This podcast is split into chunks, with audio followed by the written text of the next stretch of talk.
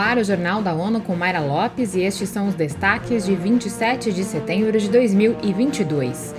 Secretário-geral da ONU pede fim de chantagem nuclear.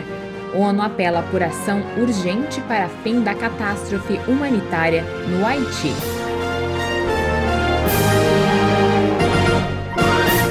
No Dia Internacional para a Eliminação Total das Armas Nucleares, a ONU organizou um evento de alto nível para ampliar a conscientização sobre a ameaça que os armamentos representam e as necessidades de mobilizar esforços internacionais para alcançar um mundo sem armas nucleares.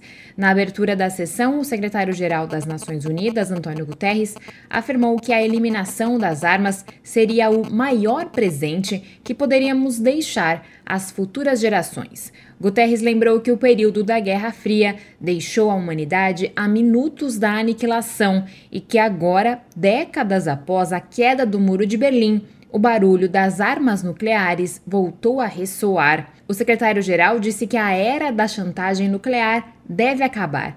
Para o chefe da ONU, a ideia de que qualquer país poderia lutar e vencer uma guerra nuclear é uma loucura. Além disso, ele adicionou que qualquer uso de uma arma nuclear incitaria um Armagedon humanitário.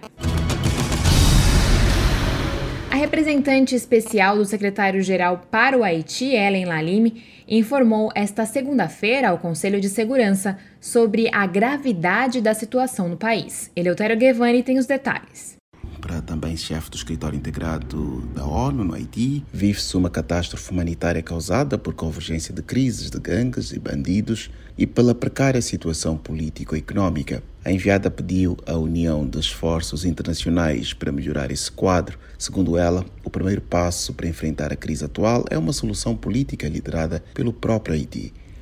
Lima apelou ao Conselho que mobiliza apoio aos haitianos. Para ela, a situação precisa de medidas urgentes do órgão das Nações Unidas. Da ONU News em Nova York, Eleutério Gavan. Segundo o Programa Mundial de Alimentos, metade da população enfrenta insegurança alimentar no Haiti. A Organização Mundial do Turismo divulgou seus mais recentes dados sobre as viagens internacionais. Vamos ouvir Ana Paula Loureiro. De janeiro a julho de 2022, o número triplicou em relação ao mesmo período de 2021, cerca de 172%, o que significa uma recuperação de quase 60% dos níveis pré-pandemia. A boa notícia chegou na véspera deste Dia Mundial do Turismo, que tem como tema repensão do turismo para o desenvolvimento, além do impacto no planeta e as oportunidades para o crescimento sustentável. Da ONU News em Nova York, Ana Paula Loureiro. Para a OMT, a demanda mais forte do que o esperado criou importantes desafios operacionais e de força de trabalho nas empresas de turismo e infraestrutura, principalmente nos aeroportos. Além disso, a situação econômica agravada pelo conflito na Ucrânia também representa um grande risco.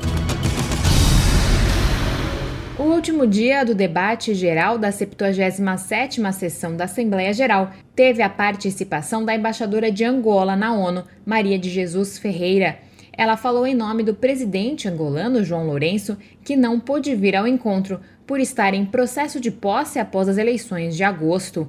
Maria de Jesus Ferreira afirmou que Angola está comprometida com a defesa do multilateralismo e quer contribuir efetivamente para a busca de soluções de consenso na resolução de crises políticas, econômicas, sociais e culturais.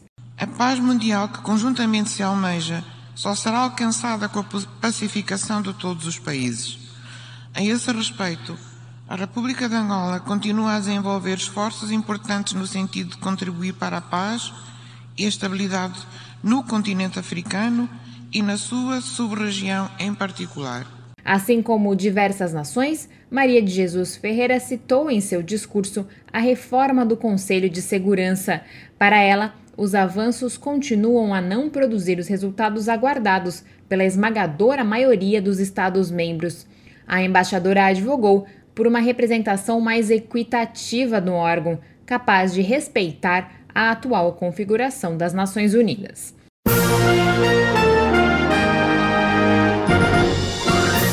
Esse foi o Jornal da ONU. Confira mais detalhes sobre essas e outras notícias no site da ONU News Português e nas nossas redes sociais. Para nos seguir no Twitter, acesse arroba ONU News.